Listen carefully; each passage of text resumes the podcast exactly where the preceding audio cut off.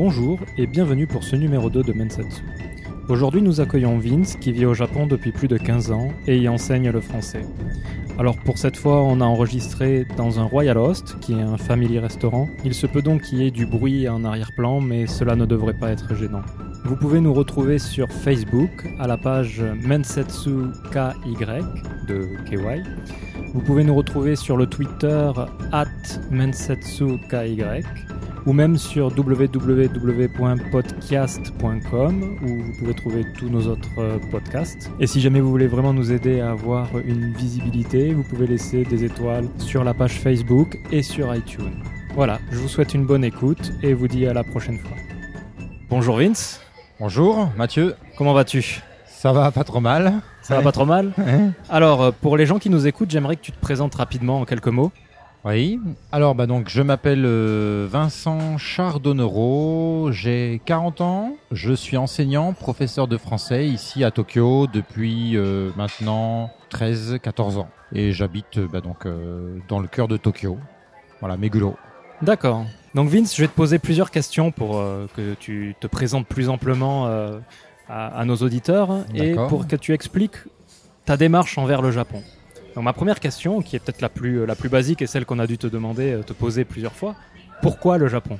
Alors le Japon, oui. Bah, le Japon et moi, c'est, on va dire, bah, pour remettre un peu dans le contexte, euh, qui dit 40 ans, euh, dit euh, j'ai baigné dans l'animation japonaise, le manga japonais. Quand j'étais ado, bien entendu, à la télévision, on avait beaucoup de dessins animés japonais, donc le Japon m'a déjà intéressé via ce biais, comme beaucoup d'autres enfants euh, de ma génération. Et l'autre point, qui est là, je pense, un peu différent, c'est que mes parents ont fait plusieurs euh, échanges d'étudiants pendant euh, cinq ans. C'est-à-dire qu'ils ont fait venir des, des, jeunes des jeunes euh, étudiants de américains, australiens, chinois, euh, de plusieurs pays, dont une japonaise qui était venue euh, en 1997, si je me trompe pas.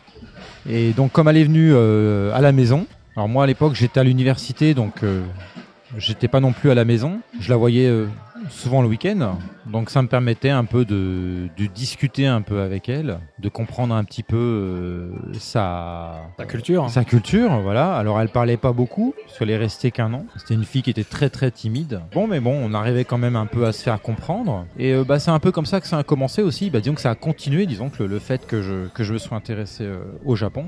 Et à partir de ce moment-là, quand elle est rentrée à Tokyo, j'ai gardé contact moi avec sa famille. Et donc lorsque j'ai fait mon premier voyage euh, à l'étranger, bah, j'ai dit tiens pourquoi pas aller au Japon vu que je connais déjà euh, quelqu'un là-bas.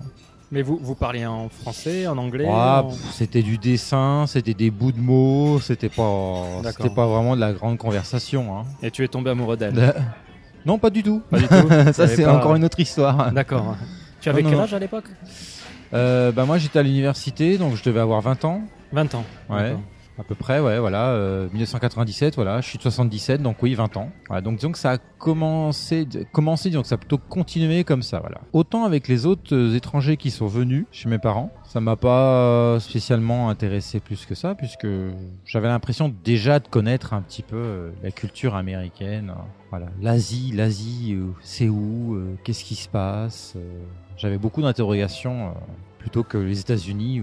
Pour, pourtant, voilà, tu connaissais déjà bien avec, euh, j'imagine, le club ouais, Dorothée. Ouais, mais voilà, tu vois, c'était que de l'animation, c'était, on connaissait pas vraiment euh, la culture. Moi, à l'époque, euh, moi, je connaissais rien du tout. Hein. J'étais vraiment, à part le monde animé autour de moi, je connaissais vraiment rien du tout au Japon. Hein. Après, par là, il y a eu, ou en même temps, je sais plus exactement, j'ai commencé à apprendre à faire un peu de, de l'apprentissage de japonais euh, moi-même et tout. Euh. Donc voilà, c'est venu petit à petit tout ça. Voilà, le Japon, ça n'a pas été, euh, je, je pourrais pas dire que ça a été le coup de foudre. Non, disons que c'est venu petit à petit. Et du, ouais. du, du, coup, tu faisais quelle étude quand tu as rencontré euh, cette jeune fille euh Alors elle, quand elle était euh, chez mes parents, euh, moi je faisais un, un DUT, donc j'étais à l'Institut universitaire de technologie à Fontainebleau, donc c'était tout ce qui était un petit peu informatique, hein, principalement. Hein. D'accord, parce que du coup, ça, ça embraye sur ma deuxième question. Quelle étude as-tu fait? En fait, j'ai jamais, j'ai jamais été quelqu'un euh, qui avait déjà un objectif très très clair. Quand j'étais enfant, je me suis laissé guider. Bon, un peu par mes parents. Mes parents m'ont beaucoup guidé. Euh, ils m'ont dit tu devrais faire ça. Bon, mon père avait fait les sciences, mon père aimait bien les maths et tout, moi aussi. Donc euh, voilà, je me suis laissé tenter par un bac. J'ai passé un baccalauréat euh, S, option technologie industrielle du dessin. Tu dessines des plans. D'accord. De vis et tout. Donc tu vois. tu dois avoir beaucoup de maths dans ça. Ah ouais, c'était assez matheux quand même. Hein. Et puis là-dessus après, donc j'ai fait un DUT donc un diplôme euh, de technologie, que c'était là aussi sur euh, la programmation, des langages. Alors euh, c'est un peu loin tout ça maintenant, mais bon, euh, c'était du C, C++, voilà, avec des projets. c'est sympa, deux ans.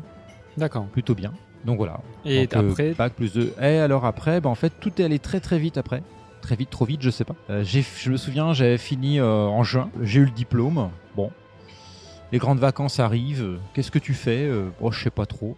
Ah, j'aimerais bien aller monter à Paris parce que je suis de je suis de Montargis, pas très loin de donc euh, Orléans, Loiret, 45, une heure, une heure et demie de Paris. Je me suis dit tiens, euh, j'aimerais bien aller bosser à Paris.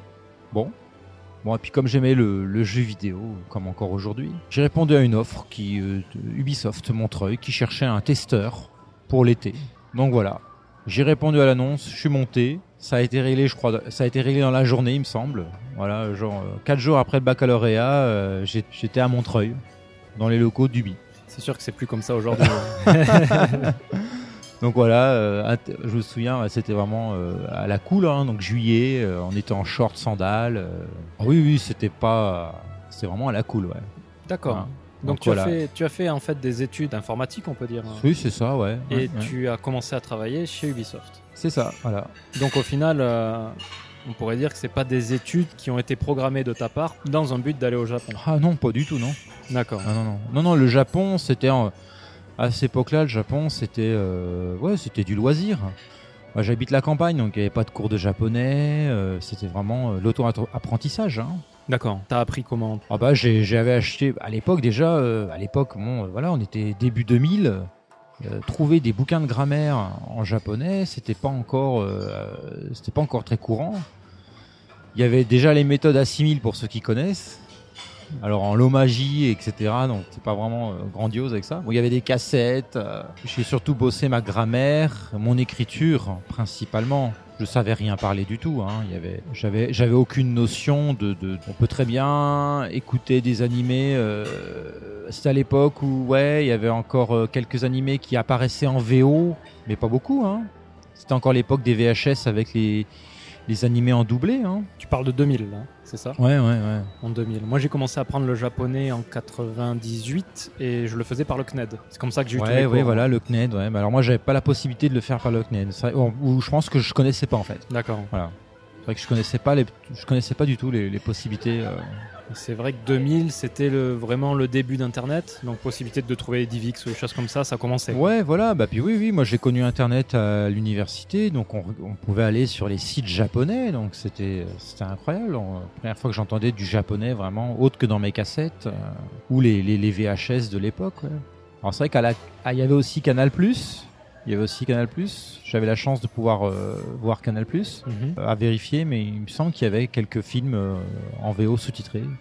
Et c'est à cette période aussi qu'il y avait le fameux forum France-Japon, hein, si je me souviens bien. Alors tu parles de Forum Japon? Ouais, Forum ouais, Japon. Alors Forum Japon, moi je l'ai connu juste un petit peu plus tard, peut-être 2002-2004. Oui. Je sais pas du tout à qui. C'était même Sakura, Sakura Japon, je crois, ou Forum Sakura que ça devait s'appeler juste avant.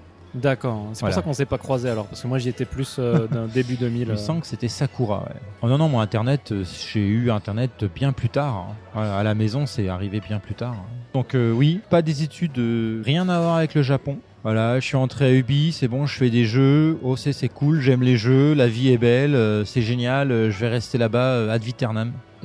D'accord, oui, ben on, voit, on voit ça, on voit, on voit où tu es maintenant. Et alors, du coup, c'est la prochaine question, mais euh, qu'est-ce qui t'a décidé d'aller au Japon et comment t'as fait pour y aller au final? Bon, alors là, on rentre dans le vif du sujet. Des choses que peu de gens savent. Comme je bossais un petit peu à Ubisoft, j'avais quand même pas mal de vacances. Donc j'ai fait plusieurs allers-retours entre la France et le Japon. J'ai rencontré quelqu'un lors d'un de mes séjours. Voilà, une jeune fille. Puis bah, c'est comme ça que ça a commencé. Donc, euh, mais bon, elle était jeune, moi j'étais aussi jeune, j'étais, bon, j'avais 20, 20, 22, 20, 22 ans. Donc je travaillais euh, donc à Paris, et elle travaillait euh, à Kyoto. Elle était à Kyoto, donc on se voyait pas. Donc l'amour, voilà, le grand mot, l'amour. Donc j'ai fait de la correspondance pendant un an, voire peut-être deux ans. Voilà. D'accord. Donc c'était les premiers mails. Alors comment vas-tu? Moi je commençais à taper en hiragana euh, dans mes mails, en en même temps je faisais du japonais. euh. Donc c'est comme ça que ça a un petit peu marché. Ça a duré un an. Après un an, elle est, elle est venue à Paris. D'accord. Elle est venue à Paris, donc ça c'était génial. On a loué un appartement, on s'est mis ensemble. Donc voilà, pendant un an, elle est venue euh, habiter à Paris avec moi. Et à l'époque, tu étais toujours chez Ubisoft? Et j'étais toujours chez Ubisoft. Ok. Et puis bah, après un an, bah, ça s'est terminé, malheureusement. Ça s'est terminé. Elle est repartie. Donc moi, euh, tout triste, je me suis retrouvé bah, avec l'appartement. Donc euh, j'ai rendu l'appartement. Je suis retourné chez mes parents. Toujours, euh, toujours en travaillant chez, chez Ubisoft. Donc on doit être deux, deux ans, ouais, deux ou trois ans. Et puis ben le boulot chez Ubi c'était bien, mais c'était un boulot. Alors entre temps j'avais changé de situation, j'étais plus testeur, j'étais ce qu'on appelait euh, da- data manager à l'époque. D'accord. C'était un boulot qui consistait, on va dire, à consolider toutes les données qui étaient créées sur l'équipe de projet. Le son, l'IA, euh, les graphismes et tout. Et en fait, c'était une sorte de... On, compilait ou on sauvegardait un petit peu toutes les données qui étaient créées durant la journée pour que tout ça soit sur des serveurs sécurisés, pour éviter que les gens euh, écrivent, euh, bah, utilisent les mêmes données en même temps. C'était plutôt de la, de la gestion, de la sécurité de données. Aujourd'hui, je crois que c'est devenu automatique tout ça. Je, crois, je pense que c'est vraiment un travail qui a, qui a dû changer un petit peu, D'accord. je pense, parce que c'était vraiment le. Il n'y avait pas encore de soft qui faisait ça. Il y avait beaucoup de choses manuelles. Mhm. Il fallait faire des, des copier-coller euh, sans, sur des serveurs. euh, plein de fichiers batch qui permettaient de faire des copier-coller euh, durant la nuit pour que les gens puissent récupérer les versions euh, mises à jour euh, chaque matin. Enfin, bref, tout ça c'était un peu, c'était un boulot qui était un peu fatigant, disons un peu stressant parce qu'on était en bout de chaîne. J'étais en bout de chaîne, voilà, donc je devais rester assez souvent tard. Et c'est vrai qu'à l'époque, euh, je préférais euh, plutôt m'amuser, sortir plutôt que de rester euh, le soir euh, pour ça. Ça t'a donné un avant-goût de la Donc- vie au Japon. Donc en fait là-dessus, je me suis dit bon, ok, qu'est-ce que je fais? Bon, le Japon me manquait bizarrement. Faut aussi dire que j'étais, je pense, assez naïf quand même à l'époque, 25 ans, peut-être un peu plus tôt même, ouais, euh, 2002, ouais 25 ans. pour, pour resituer, tu avais 25 ans. Voilà, donc pour euh, pour resituer, j'avais 25 ans, Et donc tu étais allé combien de fois au Japon en vacances avant ça? 10, j'avais dû faire euh, bien facilement, je faisais au moins deux allers-retours par an. Ah oui, d'accord. Ouais. Donc je devais faire, j'avais dû faire au moins 6 ou 7 allers-retours déjà. Et ça, ça coûtait cher à l'époque d'aller au Japon Ah ouais, par ouais, rapport à maintenant? pas donné. Hein. Alors, faut pas oublier que c'est que j'étais logé. Voilà, quand Ouais. je- parce que comme je connaissais la, la famille d'accueil, la famille de la, de la première euh, personne que mes parents avaient accueillie, donc j'avais dis- disons un, un pied à terre, si on veut, au- à Tokyo. Donc j'avais pas de logement. J'étais nourri logé en plus. Faut pas oublier ça. J'étais nourri logé en fait quand je venais ici en vacances. Et t'as gardé contact avec eux Ouais, aujourd'hui? bien sûr, encore aujourd'hui. Voilà. D'accord. Donc voilà, ça me coûtait cher, mais on va dire que à part le ticket de l'avion, euh, non, après c'était, il y avait rien quoi. J'ai fait beaucoup d'allers-retours au Japon. Ah, puis c'est un, pays- comme je pense beaucoup de gens qui sont venus au Japon, euh, on tombe très facilement amoureux. Pourquoi? Bah je sais pas. euh, si je sais. on se sent bien. Les gens ne regardent pas du coin de l'œil. les gens sont plutôt paisibles. On se sent en sécurité. Les gens font ce qu'ils veulent, font ce qu'ils veulent, pardon.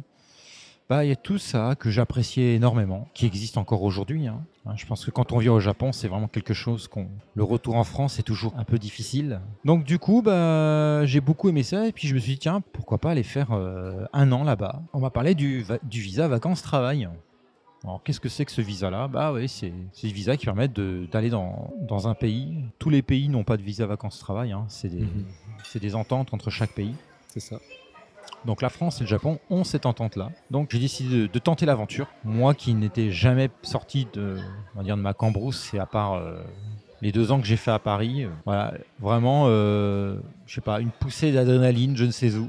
Allez, on y va, on part. Ah, C'est un, un peu aussi peut-être euh, l'adrénaline post-rupture. hein. C'est-à-dire en général, on, ouais, on peut-être ça. change souvent Ouais, ouais. radicalement Ah de vie ouais. après une rupture importante. Certainement. Alors à l'époque, j'étais pas conscient de ça, mais maintenant, euh, je, pense que oui. Il y a certainement ça qui a joué. Alors mes parents, ils étaient pas chauds, quoi. Mais tu vas partir un an là-bas, euh, mais quand tu vas faire et tout, ouais, ça va aller, t'inquiète pas. euh, je connais quelqu'un.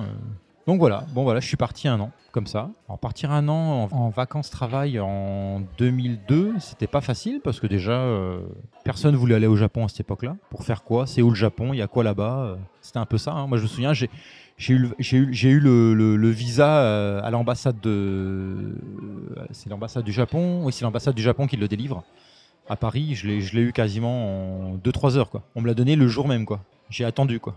C'était une bien belle époque. Ah ouais, euh, c'était, euh, Vous avez des sous? Oui. Bon, ok, c'est bon. Bah, attendez là. Bon, pof, un tampon. Bah ça, voilà, merci. Ah oui, c'était. euh, Personne ne partait pour le Japon à l'époque. hein. Bah très peu. hein. C'était vraiment une destination euh, encore euh, très euh, exotique. hein. D'accord. Donc voilà. Et t'as géré comment alors? T'es parti, tu as décidé qu'en partant, tu allais d'abord loger chez cette famille, le temps de trouver un appartement? Exactement, voilà. Donc en fait, euh, l'objectif, il n'y en avait pas beaucoup. Je suis un peu la partie euh, sans vraiment trop trop réfléchir à ce que je pensais faire ici. Un an, bon allez, on va. Il y a quelqu'un pour m'héberger. Bon, mais ma mère m'avait dit. Bon allez, euh, là cette fois-ci c'est pas les vacances, euh, tu vas leur donner quand même un peu, euh, payer un petit loyer quand même. Donc voilà, j'avais quelques économies en ayant bossé à Ubi auparavant. Donc voilà, je les ai un peu payés. Puis ensuite, ben, bah, c'était journée glandouille. Hein, Hein, les premiers mois, on se balade, on se promène, on découvre la ville. Donc j'étais à Tokyo. Qu'est-ce que je vais faire tout, tout était beau. Hein. Donc t'avais, euh, en fait, tu avais amassé un petit pactole. et Exactement. Voilà, c'était un peu ton année sabbatique. Exactement. Voilà, c'est une sorte d'année sabbatique avant l'heure. D'accord. très jeune. Et après, j'ai. bah après, voilà, euh, Tokyo, c'est une ville qui coûte quand même très très cher. Donc, même si j'avais pas de loyer euh, conséquent à payer, euh, je me suis dit, tiens, on va aller travailler. Et juste à côté où j'étais de la, fa- euh, où la, où la famille d'accueil habitait, un, un restaurant français s'est ouvert. Et justement, ils cherchaient euh, une personne qui pouvait parler français pour les aider à faire venir les clients sur tout ça. Donc voilà, comment me retrouver? J'étais pas, Je suis passé de, qu'est-ce qu'on va dire, data management, euh, à bidouiller des, des données informatiques à euh, serveur euh, dans un restaurant à 10 000 km de la France. Ah, c'est c'est une belle trajectoire. Et euh, donc voilà, j'ai fait ça pendant 3-4 mois. J'ai arrêté parce que physiquement c'était vraiment très très fatigant. La restauration, euh, c'est vraiment quelque chose. bah, ça de toute façon, c'est pas, c'est pas uniquement au Japon. hein. Mm. C'est, fatigant. J'ai perdu beaucoup de kilos. Bah, je me sentais pas très bien. hein, donc euh, j'ai arrêté. Là-dessus, je reviens un petit peu sur ce que j'ai dit tout à l'heure. Donc j'ai retrouvé une autre personne. Pendant cette année. Voilà, pendant ce temps-là, j'ai refait connaissance d'une autre, d'une autre jeune fille. Et puis, bah, ça a même bien marché. euh, on a décidé de, de se louer un appartement et de, de vivre ensemble. Alors moi, c'était toujours pendant l'année, euh, l'année vacances-travail. Plutôt vers quand? Vers la fin? Vers le, le milieu? C'était à peu près le milieu. Milieu. Voilà. D'accord. Et tu veux, étais en train de faire euh, ton job de serveur ou c'est Ouais, ouais, ouais. J'étais, j'étais toujours en train de faire le job de serveur. Ok. Voilà. Tu l'as rencontré comment? Tu l'as servi euh, au restaurant Non, alors ça, ouais, c'est encore une autre histoire. Comme je sortais beaucoup à l'époque, le soir aussi, euh, voilà, la rencontre n'est pas, euh, elle est toute classique. hein. On s'est rencontrés euh, en club, hein, et puis c'est tout. hein. D'accord. Voilà, sans rentrer dans le détail. Hein. Donc c'était quelle année ça? Ça, c'était euh, 2002. 2002. Donc quand tu sortais en 2002 au Japon, tu sortais plutôt avec des Français, plutôt avec des... euh, Oh non, je connaissais très, je connaissais pas du tout de français. non. J'étais tout seul. tout seul. Donc Ouais. quand tu sortais, c'était avec des Japonais. Ah ouais, je connaissais vraiment pas de français. Je... 2002, ouais, c'était encore le. Bah non, mais même avec Internet, euh, comment trouver des Français au Japon? Alors si, il y avait peut-être Forum Japon. Je discutais avec des, je discutais avec des Français, mais il y en avait pas encore beaucoup qui étaient au Japon. Hein. C'était des- beaucoup de gens qui s'intéressaient au Japon, mais beaucoup. Il y avait très peu de gens au Japon. Bah, de mémoire, j'ai j'ai pas souvenir d'avoir rencontré euh, des Français au Japon D'accord. peut-être un ou deux copains qui sont venus après par la suite pour travailler eux avec des, des contrats locaux, mais euh, j'ai pas souvenir avoir cherché des Français en fait. Tiens, on va chercher des Français Non, pas du tout. Je dis tiens, on va, on va se fondre dans la masse. Ouais. Et d'ailleurs, ça m'a beaucoup aidé à progresser dans mon japonais. hein. Ça, faut, c'est ce que cho- c'est quelque chose que d'ailleurs je, je, je remets souvent en avant pour les gens qui veulent euh, apprendre le français. Le, le japonais, tu veux dire? Moi, mon expérience, euh, elle a été euh, comme ça. Le fait d'être entendre du japonais du matin au soir, À savoir que la famille d'accueil parlait pas anglais. On, on en venait avec des crayons et des papiers pour se faire comprendre. J'avais pas de dictionnaire. Euh, ah, c'était chaud, hein. Donc quand t'es arrivé, quand t'es arrivé en 2002 au Japon, Ouais, ouais, je parlais tu pas parlais pas japonais non, du non, tout. non, non, non. Donc voilà, mal- malgré le fait que j'avais euh, un peu bossé mes katakana, euh, hiragana à la maison en France, tout ça, euh, Mhm. c'est pas ça qui fait, qui fait une conversation. hein. Non, le, le boulot de serveur, c'était simple. Hein. euh, voilà, fallait servir, parler en français. Non, non, non. ouais, je, je parlais très peu japonais. Hein. Et à l'issue de cette année, de cette année de, de Working Holiday, tu parlais à la fin Bah donc en fait, comme j'ai rencontré donc cette, euh, cette jeune fille qui est devenue ma femme après, elle ne parlait pas du tout français, très très peu, oh, très très peu, parce qu'elle avait fait un peu de français à l'université comme beaucoup ici. Mhm. Et elle m'a dit Vincent, bah, euh, il serait peut-être temps que tu commences à bouger à parler japonais quand même. Et tu lui as pas dit, euh, et toi le français euh, Bah, non, parce que euh, oui, c'est vrai que non. Je lui dis tiens, je suis au Japon, je suis pas dans une position de force. Ouais, c'est vrai que c'est à moi de c'est à moi de faire l'effort. J'ai pensé comme ça. Elle m'a mis un sacré, un sacré coup de boost pour, euh, pour, me, pour se mettre à la langue. Mais c'est vrai que euh, moi, les langues, c'était vraiment quelque chose de, nouveau pour moi. Parce que comme j'ai fait vraiment, quand j'étais plutôt maths, sciences, ça m'a jamais botté plus que ça. hein. Mais sans me vanter, je pense que c'est une langue que j'ai apprise assez facilement. Voilà. Que ça soit au niveau. euh, non, ouais. Comme j'ai pas fait, voilà, comme beaucoup, euh, beaucoup de gens vont au Japon après avoir fait des études de japonais, donc ils connaissent bien les kanji et tout ça et tout ça. Moi, au contraire, j'ai plutôt appris le japonais sur le terrain. Donc, c'est plutôt un japonais oral, voilà, plus qu'écrit finalement. Hein, l'écrit est venu bien après.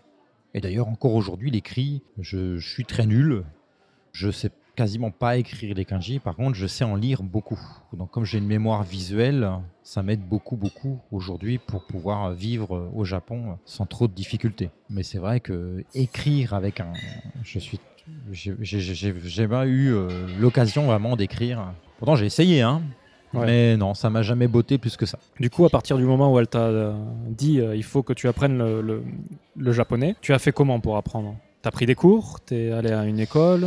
Tu, tu Alors fait ouais, pour apprendre le japonais, donc euh, j'étais à Ebisu, donc le centre de Tokyo, quand même voilà. Ebisu, pas loin de, j'ai trouvé une école, je crois sur, euh, non, je crois même qu'on en avait parlé, il me semble, peut-être sur internet. Donc j'ai trouvé une école de japonais euh, à Meguro, donc près d'Ebisu. Donc j'y suis allé. Voilà, j'ai vu les prix, je fais ah d'accord, c'est super cher. Mais bon, allez, on va, on va quand même y aller. J'ai pris un mois ou deux mois en leçon, j'avais fait leçon de groupe puis leçon privée après. Alors c'était un peu, euh, je pense que c'était encore un peu le début de ces écoles-là. euh, c'était encore nouveau, je pense. C'était des Japonais qui parlaient pas très bien anglais. Ils expliquaient avec un anglais assez approximatif. Moi aussi, l'anglais, j'étais à part l'école, euh, j'étais pas non plus, une- ça m'a jamais botté plus que ça l'anglais. Mais bon, on arrivait quand même à se comprendre. Et comme en fait ils utilisaient des bouquins euh, écrits en anglais, je me suis dit bah tiens, je vais acheter leurs bouquins et puis je les potasser moi-même. Donc voilà, j'ai acheté tous leurs bouquins. Je crois que j'ai acheté les trois niveaux. Hop, ça m'a coûté euh, un peu cher. Et puis j'ai dit, ah, hop, j'ai bossé ça euh, tranquillement à la maison. C'est ce que j'ai fait. Donc en fait, voilà, pendant 2-3 mois, quand je bossais pas beaucoup, même quasiment pas, bah, je, faisais, je faisais une heure, deux heures de grammaire par jour. euh, Puis je sais pas, c'est c'est rentré assez facilement, Mhm. bizarrement. Le japonais, c'est pas une langue euh, qui m'a beaucoup rebuté finalement. Les kanji, oui, mais la grammaire, pas plus que ça. Donc voilà, après euh, 3-4 mois assez intenses quand même, j'ai commencé à comprendre les conversations de la famille d'accueil et de ma femme aussi. Et puis après, bah, tout ça s'est enchaîné très très vite, puisqu'après, une fois que tu as les bases, quelques bases de grammaire, tu peux commencer à faire des petites phrases simples, des questions, des réponses, des affirmations, des négations. Et puis après, voilà, c'est une histoire de vocabulaire. hein. D'accord. Hein, Donc le, le japonais est venu euh, comme ça. Je dirais qu'en six mois quasiment, ouais, j'ai comment, j'ai pu commencer à faire euh, des conversations euh, basiques. Six mois à raison de 2-3 heures de grammaire par jour. Ouais, ouais, ouais, ouais. ouais. D'accord. C'est donc- assez intense au début quand même. Hein. 2-3 heures, ça va. Ouais. Quand t'as une journée libre, c'est pas si Ah ouais, intense non, que non, ça. non, non, mais puis j'aimais ça. Puis c'était pas un forcing. D'accord. C'est pas un forcing. Je dis, tiens, je vais faire une page aujourd'hui. Hop, deux, tiens, trois, quatre déjà. Oh là, peut-être s'arrêter là pour aujourd'hui. Et puis euh, voilà. Ok. Donc on- on- après, on arrive à la fin de, de cette année. Ouais. Et toi, tu as fait le choix de rester, c'est ça? Bah donc voilà, le vacances-travail se terminait. Qu'est-ce que je fais? On rentre. On rentre, bah oui, il faut rentrer, hein, le visa se, se termine. Et puis, euh, bah moi j'étais amoureux, tout ça, donc euh, qu'est-ce qu'on fait? Voilà, on se marie. euh, bah oui, euh, ça serait bien. Elle était d'accord aussi. Moi je savais pas trop. J'avoue que qu'est-ce que je fais, Vincent? Je rentre ou je rentre pas? Ben, rentre, Je rentre pour quoi faire? J'avais pas envie de rentrer déjà. C'est vrai que l'année avait été plutôt bien. Rentrer pour quoi faire? Ouais, retourner chez Ubi, ouais, ça me tentait pas plus que ça. Bon, allez, on a décidé de se marier finalement. Alors, beaucoup diront Ah ouais, c'est un classique. Ouais, je, l'avoue, je crois qu'il y en a beaucoup qui ont, fait ce passage-là. Mais attention, moi je l'ai pas fait euh, pour le visa, comme beaucoup. Parce que j'avais pas de boulot. Hein. Pas oublier ça, c'est que j'avais pas de boulot. Hein. Il n'y avait rien qui m'attendait euh, spécialement. Euh.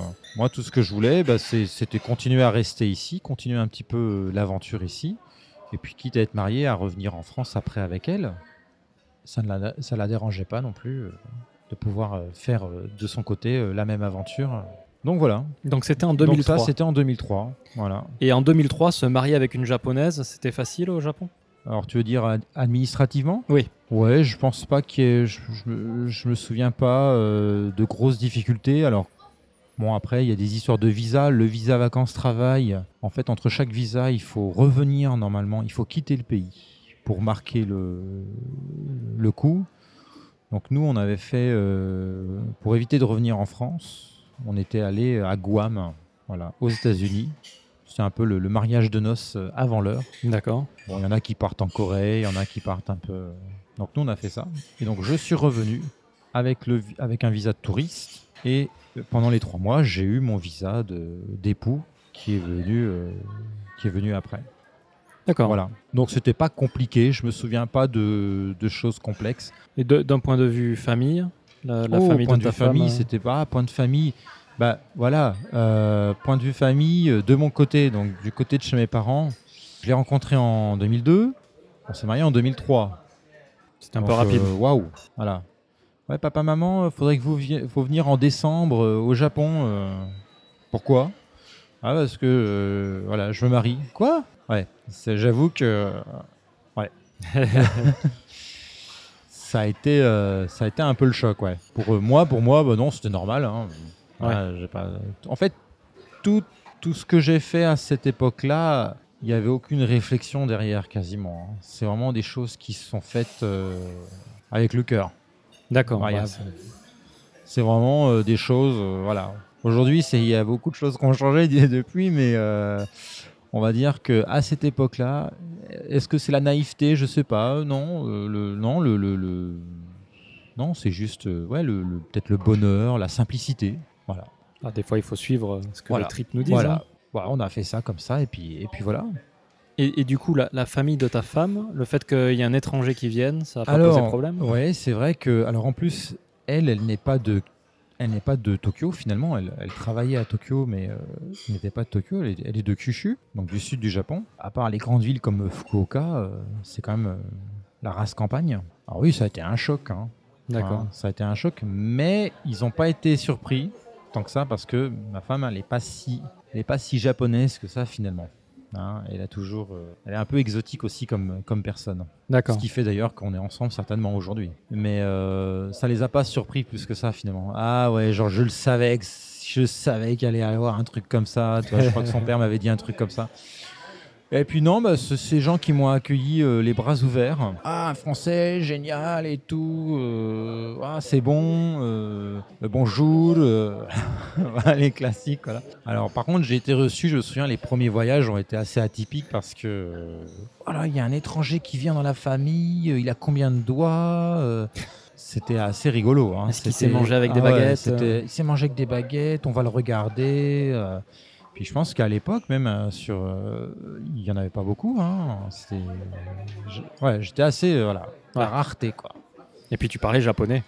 Et puis je parlais japonais, ouais, je parlais déjà bien japonais, donc c'était, c'était bien. Alors après, Kyushu, c'est aussi des dialectes. Oui. Alors c'est pas non plus facile, facile, mais D'ailleurs, c'est même, encore incompréhensible pour moi aujourd'hui. Hein. D'ailleurs, c'est même incompréhensible pour le, le japonais de, de base. Hein. Les dialectes japonais, c'est toujours très complexe. Donc non, voilà, très bonne réception de la part de, mes beaux-parents.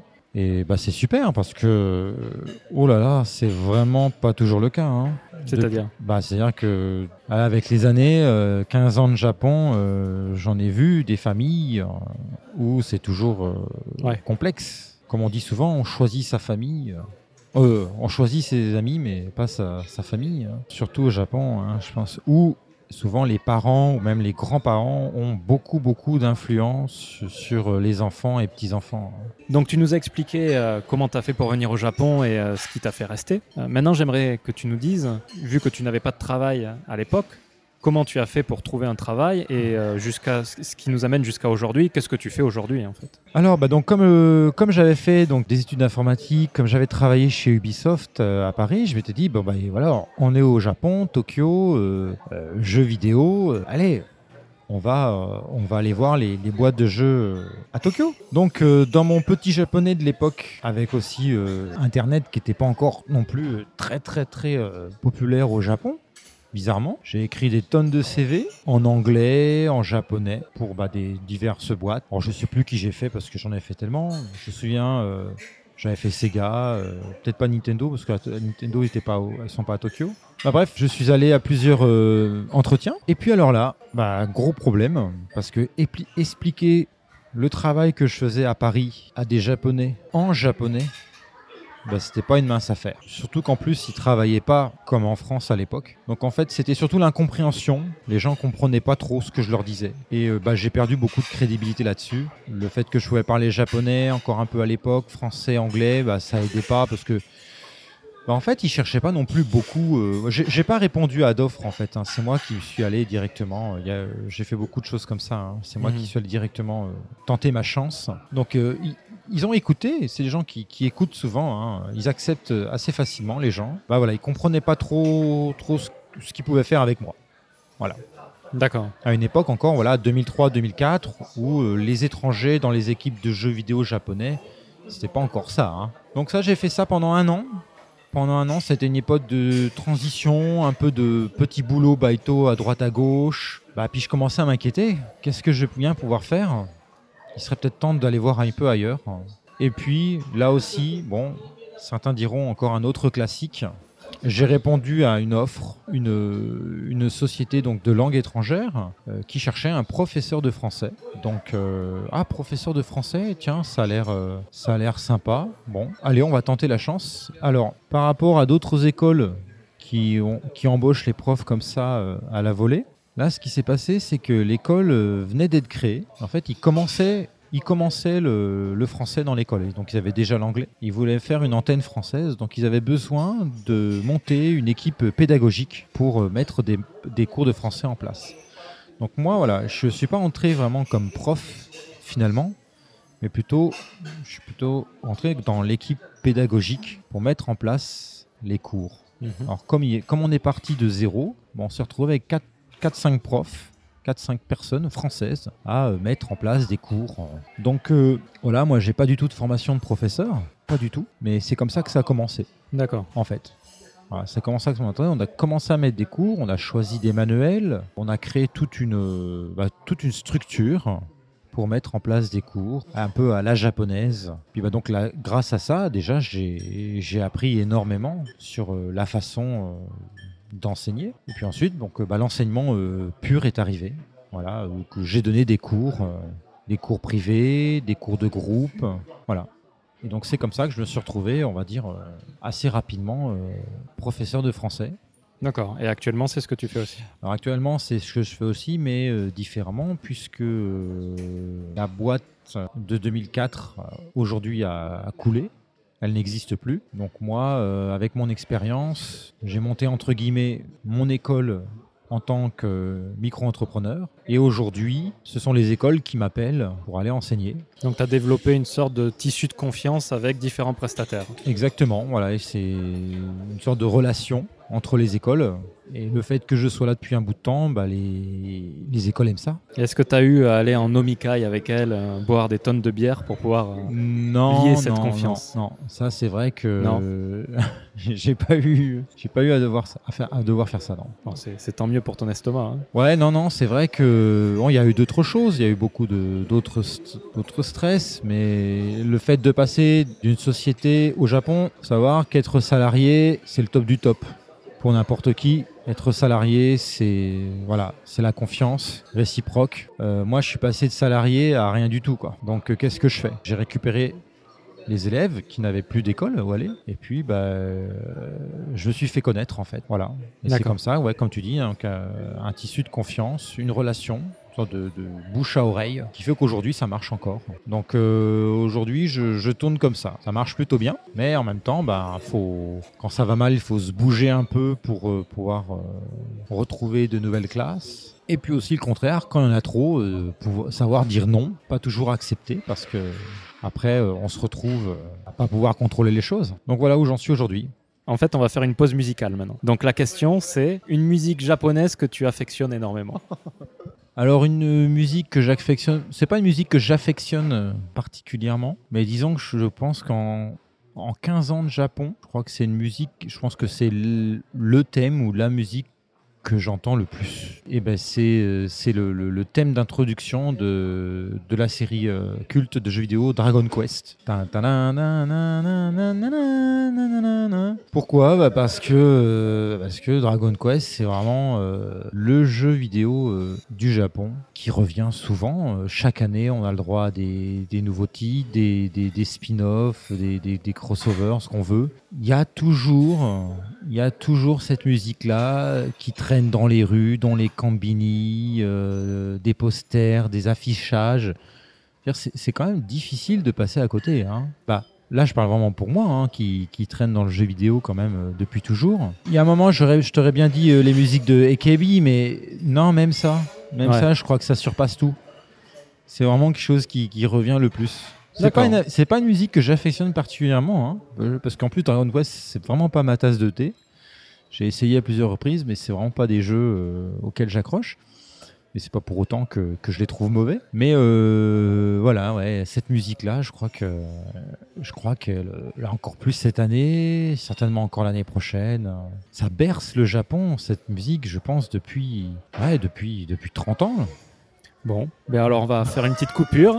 on va faire une petite coupure musicale avec cette musique en espérant que ça agace pas les oreilles des gens. à très vite.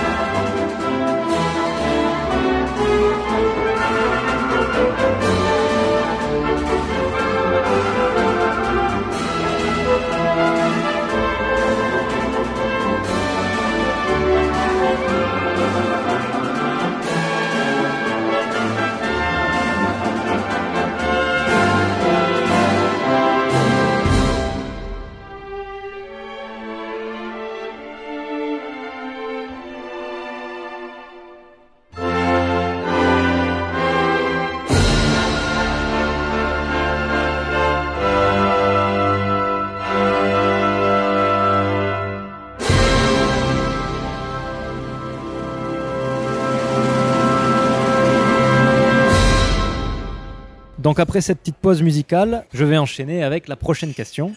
Donc Vince, attention, c'est une question un peu compliquée en fait, hein, qui demande un peu de jus de cerveau, mais euh, entre le moment où tu es arrivé au Japon, ou même entre le moment avant que tu arrives au Japon et aujourd'hui, ta vision du Japon a-t-elle évolué? Et si elle a évolué, comment a-t-elle évolué? D'accord. C'est assez, assez large comme question. Oui, ça c'est large, mais d'accord. Bah donc comme je le disais précédemment, ouais, moi je suis arrivé euh, 25 ans ici et tout s'est enchaîné très rapidement puisque bah, donc euh, voilà, je me suis marié, j'ai trouvé un, je me suis retrouvé enseignant. En 2006, je me suis retrouvé père. Donc euh, voilà, bon, tout s'est enchaîné assez régulièrement, assez rapidement. Et donc j'ai pas beaucoup réfléchi à tout ça. Hein. Je pense pas que ce soit typiquement euh, le Japon, mais quand on arrive dans un nouveau pays, que ce soit euh, bah, surtout l'Asie, qui est très différent de l'Occident, Chine, Japon, je pense que c'est un peu la même chose.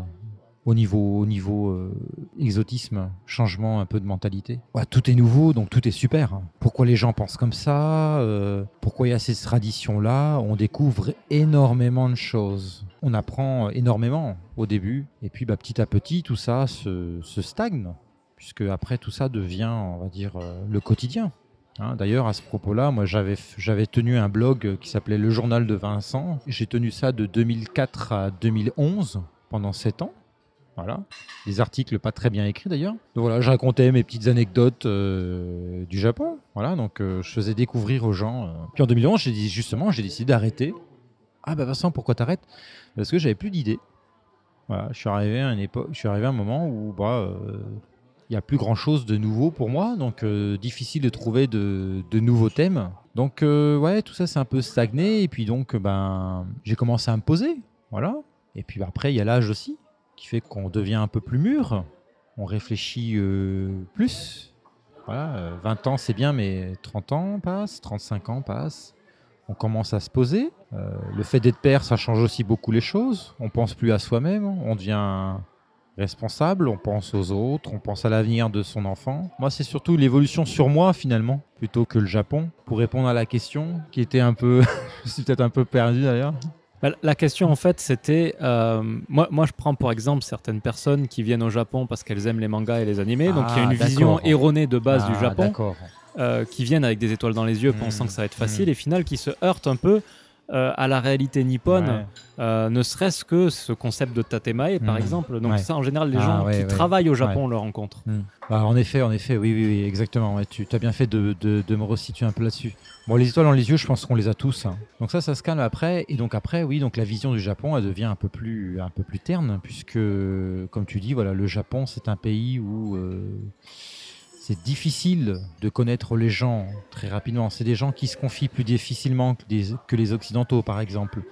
Les relations sont plus complexes. Il faut vraiment euh, bah, se donner beaucoup pour percer un petit peu les gens, essayer de les connaître, pour pouvoir commencer à avoir, une, à voir la vraie nature des gens. Donc voilà, ce, ce, tatemae dont, tu parles, il est quand même très compliqué et ça rebute beaucoup de gens d'ailleurs. hein. C'est-à-dire qu'il y a beaucoup de gens qui, qui rentrent après deux ou trois ans parce que ils en peuvent plus de, de tout ça, le, le fait que les gens euh, ne disent pas euh, ce qu'ils pensent vraiment. Donc euh, moi, ça, personnellement, ça m'a pas vraiment rebuté. Je pense que j'ai été patient là-dessus. Là, pareil, ça s'est fait petit à petit. Ça m'a jamais stressé ni, ni frustré.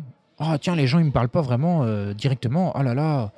Non, non, mais j'ai dit, ok, bon, bah, c'est comme ça. Soit, on, on accepte. Et puis voilà, ça viendra plus tard. Ou... Je pense que j'ai accepté beaucoup de choses, oui. Je pense que d'ailleurs, 15 ans au Japon, c'est quand même énorme, faut se le dire. Le, fait d'accepter sans se poser trop de questions. Après, tout dépend de son caractère. Hein. Ouais, l'acceptation, ça y joue beaucoup, ouais. Hein, donc il faut accepter les choses telles qu'elles sont. On peut, on peut pas, voilà, tout dépend des gens. Juste pour préciser, on parle de tatemae, donc le tatemae c'est une façade que les gens ont en public, Ouais. on va dire en Voilà, c'est général. une hein. sorte de masque, comme on dit souvent, une masque que les gens ont en public pour faire croire que tout va bien, euh, tout le monde il est bien. euh, Voilà. Voilà, pour eux, c'est même des genres qui est très prisé dans les sociétés. C'est-à-dire que les sociétés travaillent aussi comme ça pour, pour éviter les conflits. euh. C'est ça. Donc une personne peut être souriante et vous parler amicalement, mais derrière vous détestez, mais vous le, vous le saurez pas. Voilà. Et c'est en contradiction avec le honne, qui est euh, le vrai, le vrai soi en fait, que Voilà, les Japonais le montrent soi, très la rarement. vraie nature des gens qui montrent la vraie nature. Donc voilà, ce, ce, est difficile à percevoir. Voilà, faut vraiment euh, percer. Et donc toi, quand tu es arrivé, tu disais que tu traînais uniquement avec des Japonais et tu vivais dans, dans ta famille d'accueil. Et donc euh, cette honne de la famille d'accueil et de tes amis de l'époque, tu, tu penses l'avoir vu ou c'était du tatemae Non, non, non. Je pense que, bah, je pense que tout simplement, déjà, je savais pas trop ce que c'était. Faut pas oublier ça. Voilà, Tatemae, moi c'est un mot que j'ai appris euh, qui est venu bien plus tard. Moi j'ai pensé que les gens étaient de nature comme ça. Voilà. Et ça m'a pas, euh, ça m'a pas euh, gêné plus que ça finalement. Bah, toi, le, ce Tatemae finalement m'a pas gêné plus que ça. Voilà, je, l'ai pris tel qu'il était. Je pense que j'ai commencé à le comprendre quand je me suis, bah, quand j'ai eu ma, la relation plus intime avec ma femme, qui elle euh, disait les choses plus directement. Je tiens c'est bizarre, euh, t'es pas pas très japonaise dans l'âme, toi dis donc les gens ils parlent pas comme ça d'habitude ou, ou ils pensent pas comme ça. Donc j'ai beaucoup appris d'elle finalement j'ai beaucoup appris d'elle qui m'a expliqué, oui, voilà, mais parce que les gens, ils sont pas comme ça quand ils travaillent. Euh. Ah, je fais, ah, d'accord, ok, bon. Et elle fait, Vincent, de toute façon, euh, quand si tu travailles au Japon, il va falloir que, que tu acceptes ça, quoi. Je l'ai pas accepté du jour au lendemain, mais disons, je pense que c'est venu naturellement. Quand on aime le Japon, je pense que c'est quelque chose qui, doit venir normalement euh, naturellement. Par contre, au fil des années, c'est quelque chose qui peut frustrer. C'est-à-dire qu'au début, tout va bien, mais après, je pense qu'on commence un peu à en avoir marre. Parce que voilà, quelqu'un qui vient un an, deux ans, voilà, lui, il a l'intention de revenir, donc euh, son objectif n'est pas de rester. Par contre, quelqu'un qui veut, qui veut rester, faut, faut s'accrocher. On peut pas rester au Japon éternellement en montrant son masque. Il faut créer des relations. Et ça, je pense que, bah, au fil des années, euh, on veut connaître les gens euh, de leur propre nature. Et c'est d'ailleurs que, à l'heure actuelle, j'ai encore très très peu d'amis japonais. Et je pense que de mes connaissances françaises aussi, j'irais heureusement que j'ai des amis français ici, sinon je pourrais pas vivre encore au Japon ici. Je ne pourrais plus vivre au Japon. Les Japonais sont des gens qui sont très très sympathiques, mais voilà, c'est très difficile d'avoir de, vraies relations. Ce que j'entends vraies relations, c'est des relations naturelles, comme nous on pourrait l'avoir en, tant, en tant que Français. Ah, c'est là toute la différence culturelle, je pense. Euh. C'est là la différence culturelle, et ça, euh, pour ça que moi, dans mon travail aujourd'hui, j'ai quasiment pas de compte à rendre je suis un peu tout seul, je suis face aux étudiants, donc euh, avec mes étudiants, moi je leur montre ma vraie nature, et puis souvent, eux, avec le temps, me montrent la leur aussi. Donc euh, il y a un petit côté euh, amical, intime, qui se crée aussi. Et ça, je pense qu'ils aiment ça aussi. C'est vrai que tous ces concepts de Tatemae, de Hone, etc., c'est des choses qui affectent énormément les gens qui travaillent en tant que salariman dans les entreprises voilà, plus que des, des freelances ou des indépendants. Mais voilà, moi, c'est ce que je dis souvent aux gens euh, qui sont ici. Bon, voilà, j'ai pas la science infuse. Par l'expérience, je remarque que les Français qui intègrent des sociétés japonaises, purement japonaises, ne restent pas très longtemps. Parce que tôt ou tard, ils craquent. Travailler avec des sociétés américaines ou occidentales, c'est encore une autre affaire. C'est encore différent. C'est plus facile, je dirais travailler dans une société 100% japonaise, après tout dépend de son caractère aussi, hein. euh, c'est complexe. On prend énormément. Hein. Il y a beaucoup de stress, il y a beaucoup de, de frustration. Moi, je me souviens, j'en ai plein, plein des exemples comme ça. Quand j'étais salarié dans, la première école où j'étais, je me souviens, pour imprimer un document, euh, ah tiens, une imprimante de libre là, je peux l'utiliser cette imprimante-là? Ah bah non, ça c'est le, c'est l'imprimante de Monsieur Suzuki, il est absent pour l'instant. Oui, mais il n'est pas là, je ne peux pas l'utiliser. Ah bah non, euh, il n'est pas là, donc euh, vous ne pouvez pas l'utiliser.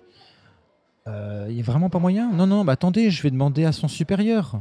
oui, d'accord, merci.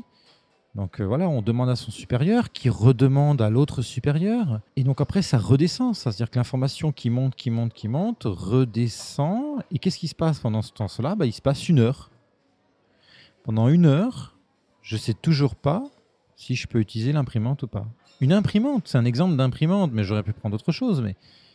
Ah, donc moi, pendant une heure, je fais quoi? Bah, Je suis obligé de faire autre chose ou de me tourner les pouces. Donc ça, ça c'est typiquement un exemple de, frustration qu'on peut trouver euh, dans une société japonaise. Alors j'ai pas interviewé des gens qui étaient salariés dans des sociétés japonaises encore pour cette émission, euh, mais moi-même j'ai été salariman hein, dans, euh, dans des sociétés japonaises. effectivement, c'est typiquement là, ce, que tu, ce que tu racontes, c'est typiquement les choses qui arrivent. Oui, voilà, j'invente rien là, c'est vraiment quelque chose que moi j'ai vécu, donc après. Euh, soit, soit pour survivre, soit tu tatamises et tu deviens plus japonais que le japonais, soit bah, tu vas faire ton, ton, ton, ton print, tu, tu, vas imprimer ce que tu as imprimé, ils vont te dire c'est pas bien, mais au moins tu as ton truc et plus personne ne dira rien parce que oui, voilà. Au final, c'est pas très important. Bah voilà, comme tu dis exactement, il y a voilà le, se, tatamiser. On va peut-être expliquer ce que ça veut dire, mais accepter ça, voilà, accepter le fait. Ok, bon bah c'est comme ça. Bon bah j'attends. Ok, j'imprimerai demain. Bon, soit. Ou alors, bah, vous prenez euh, l'initiative. Allez hop, je vais quand même l'imprimer. Au pire, vous l'imprimez au combini, au, convi- au- à la supérette du coin. Et vous revenez avec votre matériel. C'est imprimé. Et puis, et puis voilà, vous pouvez, vous pouvez avancer. euh, C'est ça. Alors oui, ça. pour, euh, pour préciser, hein, comme tu dis, tatamiser, c'est un mot qui veut dire euh, quelqu'un qui prend les, les traits culturels des Japonais. Ouais, c'est ça. Voilà, on prend les traits culturels, on accepte un petit peu la façon de, de bah, la mentalité. Est-ce que c'est un mal Ah, il n'y a aucune notion Ouais. de jugement de, Non, de mon côté. pas du hein, tout, C'est hein. une je- façon comme une autre d'assimiler la. Moi, je pense pas que ce soit un mal. Et de toute façon, je pense que plus on reste au Japon, plus on se tatamise. Forcément. Et ça, c'est même pas au Japon. Je pense que dans n'importe quel pays, vous vivez 10 ans aux États-Unis, vous prenez les manières américaines. C'est c'est typiquement euh, des choses qu'on qu'on a quand on habite à l'étranger. Mm, mm. C'est la nature. Ouais, ouais, ouais. Alors, disons qu'au Japon, voilà, elles sont plus peut-être plus extrêmes. Voilà, ça nous change quand on est européen. Ça, c'est certainement. C'est une évidence. Pour résumer ce que tu viens de dire, euh, ta vision du Japon, au final, a évolué euh, progressivement. Et ça n'a pas été un énorme choc pour toi culturel. Au final, tu es arrivé, tu as découvert petit à petit cette culture, comment elle, comment elle marchait, et tu t'es euh, assimilé à cette culture progressivement. Oui, voilà, c'est ça. Alors, attention, hein, voilà, je, je pense qu'on est tous. on- on- je connais très peu de gens qui acceptent tout. hein. Bien sûr. On a tous nos, nos limites.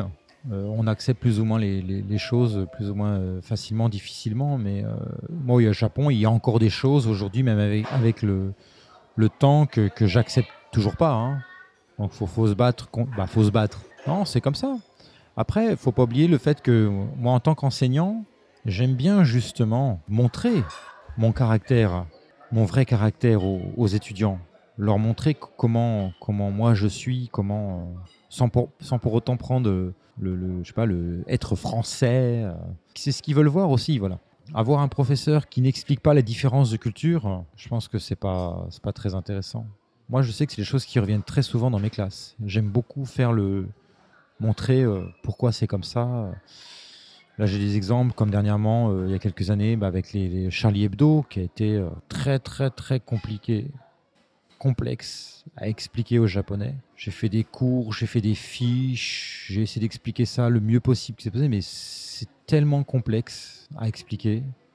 C'est des mentalités totalement différentes. Voilà, ou même encore, au, contraire, euh, au contraire, voilà, pourquoi, euh, pourquoi les Japonais ont réagi comme ça à, Fukushima? Donc voilà, expliquer aux Français pourquoi les Japonais n'ont pas fait ce que les Français euh, pensaient faire. Toujours très intéressant, moi, ces points de vue-là, j'aime beaucoup. Bah, c'est surtout, oui, c'est très enrichissant. Comme nous, on s'enrichit de la culture japonaise, euh, ça te permet d'ouvrir une petite fenêtre euh, sur la France pour les Japonais et leur expliquer les différences Ouais, culturelles. et puis euh, moi, ce c'est vrai qu'en plus, en tant que père, euh, ma fille qui va à l'école japonaise, donc euh, même si elle parle bien français aujourd'hui, j'essaie aussi de lui montrer ça, ce côté français un peu à la maison, tu vois. Voilà, montrer que voilà, en France, on ferait comme ça, par exemple. En France, on dit comme ça. ou- Et du coup, tu, tu mentionnes ta fille, mais alors, peut-être que ça intéresserait les gens de savoir comment c'est au final d'être une famille euh, franco-japonaise. Euh, vous communiquez comment vous, Comment vous interagissez euh, Alors, oh là là, oui, c'est un gros morceau là aussi. Je connais beaucoup de familles franco-japonaises ici à Tokyo. Il n'y en a pas une qui se ressemble. Il est rare que les deux personnes communiquent en japonais. Souvent l'un parle français, l'autre japonais, l'autre anglais. Bah bref, c'est c'est assez mix. Alors quand il y a des enfants, comment ça se passe? Bah ouais, souvent on fait un choix. Tiens, on va parler en japonais, euh, on va lui parler en anglais. Alors nous, chez nous, bah, j'ai fait des choix aussi. Voilà de quand ma fille est née, j'ai décidé que je ne lui parlerai pas en japonais. Bon, voilà, c'est une règle, règle d'or, si on peut dire. Je suis beaucoup, battu pour, mais euh, donc je, n'ai jamais jamais parlé euh, japonais à ma fille. Ma femme lui parle en japonais, donc moi je lui parle en français. Donc bien sûr, après il y a eu des questions. Papa, pourquoi tu parles en japonais avec maman et pas avec moi alors que tu comprends le japonais Voilà, classique. On explique. Voilà, Voilà, je, je te parle français pour que tu puisses parler français euh, quand tu seras plus grande. Euh, mais ça, fallait, ça, faut, faut vraiment le faire très très tôt, puisque quand, quand l'enfant devient conscient, c'est trop tard après. Il n'y a pas de switch. Donc moi, j'ai la chance chez moi où, euh, ouais, je pense que c'est une chance quand même. Je me suis quand même donné beaucoup là-dessus. Voilà, ma fille parle, on va dire 80% bien français. Bon après, elle parle très naturellement japonais. Elle comprend très bien ce que je lui dis. Quand ses grands-parents viennent, ça marche aussi. Quand elle va en France, il n'y a pas de problème. Donc je pense que dans sa tête, elle est, elle est mi-française, mi-japonaise. Bon, après, c'est sûr, on est au Japon, donc le côté japonais euh, ressort. Ça, on peut pas le, on peut pas le nier. Au-delà de la relation avec ta fille, tu imaginé comme ça une famille euh, franco-japonaise, c'est-à-dire vivre avec une japonaise, ça t'a surpris à certains moments? C'est ce que tu attendais dans ta vision euh, de jeunesse? Bah non, pas du tout. Hein.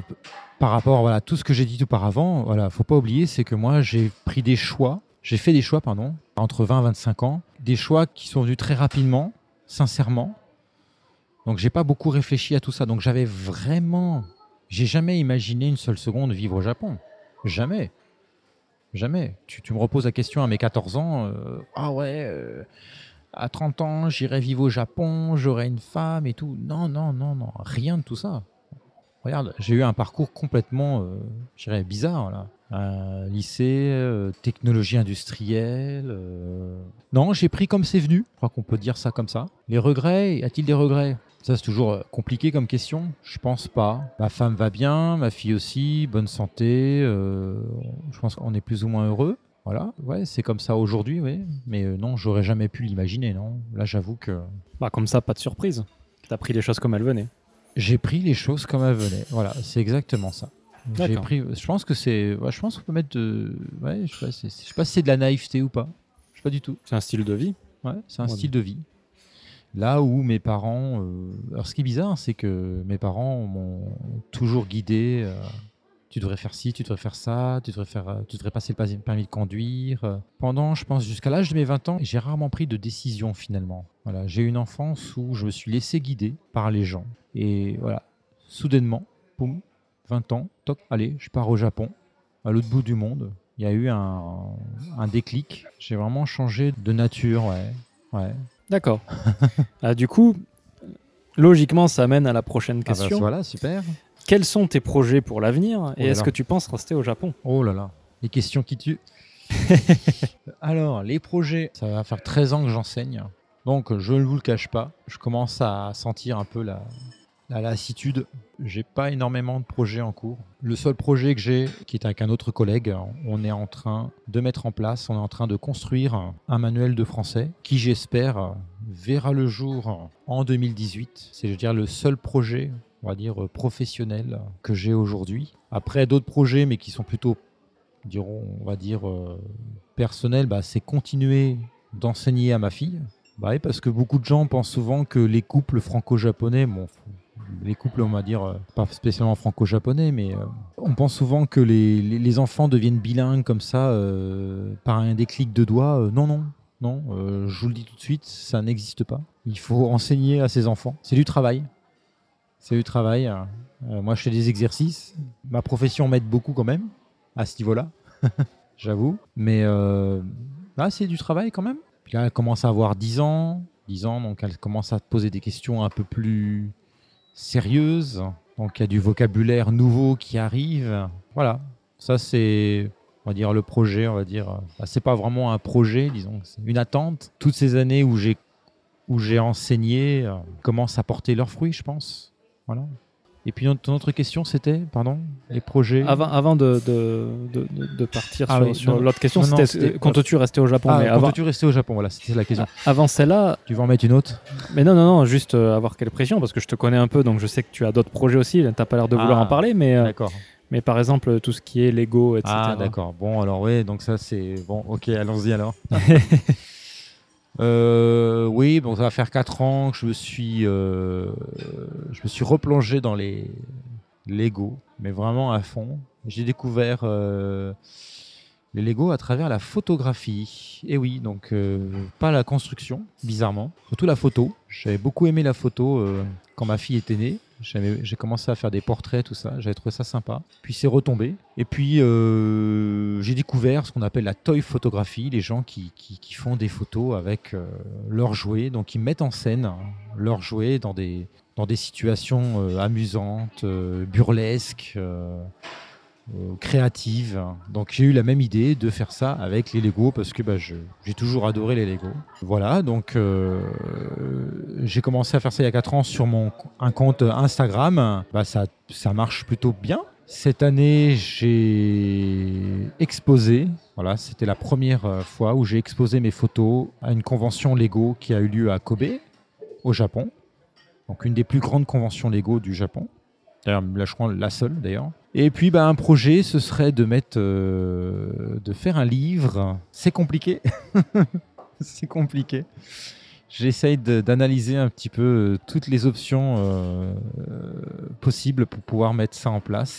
C'est pas facile du tout. Parce que bah voilà, Lego, c'est une grosse société.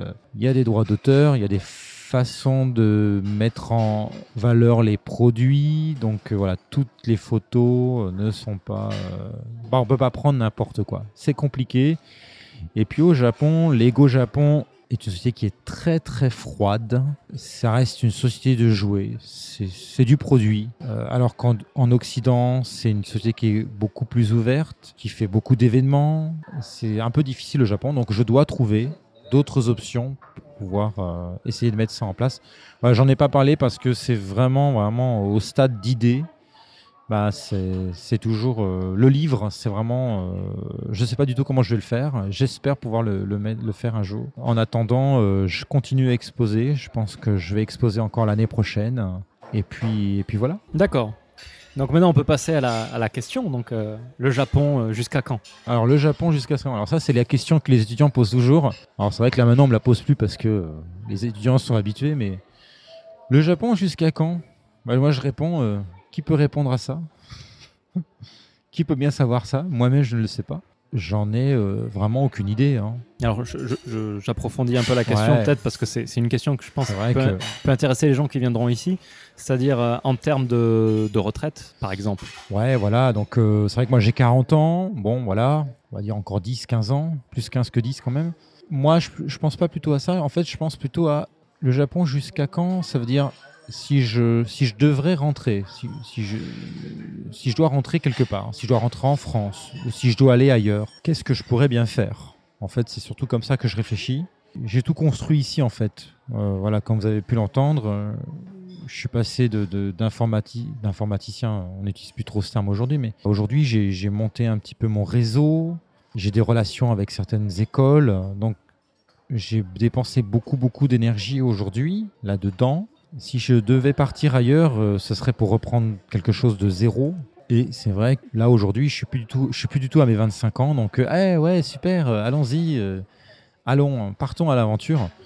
Non, malheureusement, j'ai 15 milliards de questions dans la tête qui trottent pour dire ah oui mais alors si je fais ça, comment je vais faire avec ma fille, ma femme, qu'est-ce qu'elle va bien pouvoir faire Voilà, c'est compliqué, disons, aujourd'hui de quitter le Japon. Ma femme ne parle pas très bien français. Voilà, pour quitter le Japon, il faudrait que j'ai un travail qui m'attende de l'autre côté, une personne, un toit, par exemple. Donc le Japon, à mon avis, ça va être encore pour pas mal de temps. Ouais. Alors par contre, euh, voilà, la retraite, bon, même si j'y pense pas euh, encore aujourd'hui, est-ce qu'elle se fera en France? Pourquoi pas? Bah, la question est, surtout C'est pas euh, interdit. d'un d'un point de vue, euh, pas logistique, mais d'un point de vue ressources. C'est-à-dire, Ah, est-ce que tu as ressources. droit de toucher la retraite en France en ayant vécu ah, d'un point de vue ressources, d'accord. Alors la retraite, normalement, je dis normalement parce que c'est compliqué, il y a eu beaucoup de changements, etc. Normalement, euh, on cotise. euh, si vous cotisez à la retraite japonaise, il y a une entente avec la France qui permet de, de pouvoir cotiser en même temps. C'est-à-dire que quand on retourne en France, on peut continuer à cotiser, à cotiser euh, ce qu'on a cotisé au Japon. En fait, s'ajoute. C'est comme si on avait un peu cotisé en France. Alors, c'est pas exactement la même chose, bien Voilà. sûr. hein. Hein, y a, on perd de l'argent quand même. Hein, euh, c'est pas égal. Le yen, l'euro, tout ça, euh, plus tout un tas de choses qui rentrent en, qui rend, euh, qui rendent en compte certainement. Mais disons que quand vous rentrez en France, voilà, vous, vous ne cotisez pas de zéro. Voilà, Voilà, c'est cumulé. Ça, c'est officiellement. 10 ans au Japon équivaut à 10 ans euh, en France Ah, ça, je pourrais pas le dire euh, officiellement, mais je pense pas. Je pense pas que 10 ans au Japon égale 10 ans en France. Non, certainement moins. À savoir que en France, je sais plus exactement, mais au Japon, euh, la retraite si vous choisissez de la cotiser ou pas. C'est obligatoire entre guillemets. C'est-à-dire qu'on vous dit, on vous recommande de, la- de cotiser. Ah oui, oui, il faut cotiser, il faut cotiser, monsieur. Vous devez cotiser. Mais si tu ne le fais pas, il n'y a pas de blâme, il n'y a, y a rien du tout. C'est souvent comme ça au Japon. C'est pareil pour l'assurance maladie. On vous dit de le faire, mais il se passera rien si vous ne le faites pas. Alors c'est sûr, si vous cotisez pas, bah, vous n'aurez rien. hein. Mais il n'y a pas, c'est pas, c'est pas ce que j'appelle une, une réelle obligation. Donc, au final, pour résumer, tu ne sais pas si tu vas rester au Japon ou pas, mais ça a l'air quand même bien parti pour. hein. Bah ouais, 15 ans au Japon. Des fois, je me dis, voilà, j'ai vécu 25 ans en France. Je pense que quand j'aurai fait 25 ans au Japon, ça va faire je boum dans la tête. Je, je le sens. je suis mi-français, mi-japonais, que ça veut dire Ça veut dire quoi? C'est- tendu quand même. hein. Et c'est vrai que bah, je connais très peu de gens dans mon entourage aujourd'hui qui ont euh, 15 ans de vie au Japon. Bah, parce que les gens rentrent, les gens euh, partent. C'est vraiment compliqué maintenant de, de se voir un peu comme un meuble. Y a beaucoup de jeunes recrues qui viennent, mais euh, ceux qui restent, euh, il n'y en a pas beaucoup. Donc, euh, ouais, je pense que c'est une question assez complexe. Voilà, j'ai pas de projet à l'étranger. Après, bon, une autre, une autre chose qui pourra peut-être me faire changer d'avis, c'est mes parents. Voilà, moi, mes parents, euh, mes parents sont jeunes encore aujourd'hui. Voilà, il leur arrive un accident, bah, je sais pas. hein, euh, mais entre nous, voilà, euh, je suis tellement donné ici que je vois pas trop ce que je pourrais refaire en France. À savoir qu'en France, moi, j'ai j'ai plus rien, hein. j'ai même plus de carte bancaire, j'ai des, comptes français en France. Mais d'ailleurs, avec les lois qui se passent en ce moment, je sais pas trop ce que ça va donner tout ça. Voilà, j'ai plus rien, je suis, on n'existe pas. hein. Quand on vit longtemps à l'étranger, après, l'État français nous, nous raye. hein. Est-ce que tu es inscrit au consulat? Oui. Ouais, d'accord. Donc C'est déjà pas- ça. Voilà, je suis, je suis pas encore rayé. Je suis au crayon de papier. C'est-à-dire que si un jour il y a un gros tremblement de terre, euh, tu pourras prendre les charters pour entrer d'urgence en France. Non, ouais, je suis inscrit en consulat, oui, oui, oui. Je l'ai pas été quand, euh, non, je l'étais pas quand j'étais jeune. Quand j'étais un peu plus, quand j'étais arrivé, je me dis ouais, ça sera rien. euh, De toute façon, après, je vais rentrer. Bon, puis maintenant. Ah bah oui, voilà. hein, quand on devient un peu plus vieux, on, commence à, à prendre des responsabilités. On s'inscrit à des caisses, on prend des assurances vie. Ah, je pense que c'est normal. hein. Alors, je vais te poser. Alors, c'est pas vraiment une question. C'est euh, la question qui clôturera, ou le, le point qui clôturera. As-tu des conseils à donner Oh, des conseils à donner. aux gens qui veulent venir au Japon, aux gens qui vont t'écouter et qui se disent Je euh, pourrais en donner. je- Oui, je pense que j'en ai, ai plein. m'a trop, trop donné envie de venir au Japon. Trop donné envie de jouer. Alors, comme je disais tout à l'heure, moi je suis venu en 2002 au Japon, n'importe comment, sans bagage. Et j'ai réussi quand même à m'en sortir, mais parce que je pense que c'était encore 2002. Euh, Aujourd'hui, je pense que refaire ce que j'ai fait, je suis pas sûr que ça puisse le faire. Les sociétés japonaises sont plus strictes avec les étrangers. Bah, il- ça a changé. hein. Bah, Il y a surtout beaucoup d'étrangers qui parlent japonais maintenant. Il y a surtout beaucoup d'étrangers. Il y a beaucoup d'étrangers qui parlent japonais aujourd'hui. Voilà, voilà, voilà. Aujourd'hui, beaucoup de sociétés, surtout à Tokyo, on sait, même si c'est pas encore une généralité, mais on sait quand même, on sait y faire un peu avec les étrangers par rapport à, à 15 ans. Donc, mon, bah, mon premier conseil, ce serait bah, déjà bosser la langue. Ça, c'est sûr. Ne venez pas comme moi j'ai fait, euh, avec des konnichiwa, des kombawa. Ça, ça suffira pas. Essayez, si c'est possible, de, de travailler la langue avant de partir. Euh, Il y a beaucoup de sociétés aujourd'hui japonaises qui embauchent avec des niveaux de japonais. Donc euh, niveau N2 ou N1, ce qui sont des niveaux assez hauts, ce qui n'était pas du tout le cas à l'époque pour moi. Donc là, on parle du JLPT. Voilà, JLPT, pardon. Voilà, donc c'est euh, le, test, on va dire, euh, international de japonais, sans pour autant avoir un N2 quand vous venez au Japon, mais voilà, déjà avoir un bon niveau de conversation euh, de base. Tu as quel niveau, toi? Alors moi, j'ai un N2. D'accord. J'ai jamais passé le N1. La flemme peut-être.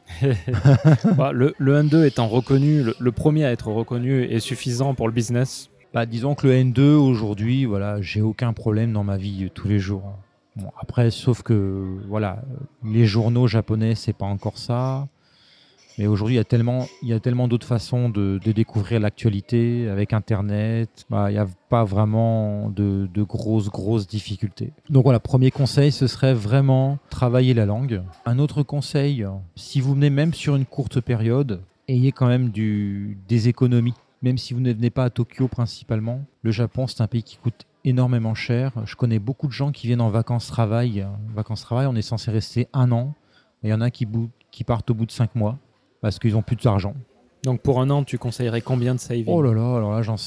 bonne question. Euh, bonne question. Tout va dépendre du, du logement. Euh...